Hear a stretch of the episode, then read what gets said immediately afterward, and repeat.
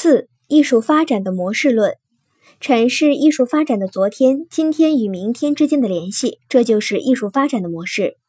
小一，意大利的瓦萨里认为，草创、繁荣、衰亡是艺术发展的必然规律。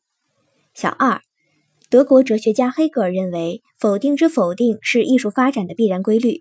具体表现形式是象征性艺术，物质大于精神；古典型艺术，物质与精神一致；浪漫型艺术，精神大于物质。小三。十九世纪奥地利学者里格尔认为，两极之间的变化是艺术发展的必然规律。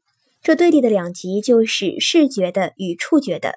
艺术的发展过程就是对立两极之间的变化过程。从希腊到罗马艺术，从文艺复兴到巴洛克艺术的过程，就是从触觉的向视觉的转化过程；从印象派到后印象派的过程，就是从视觉的向触觉的转化过程。这种转化既不是前进，也不是倒退，只是变化而已。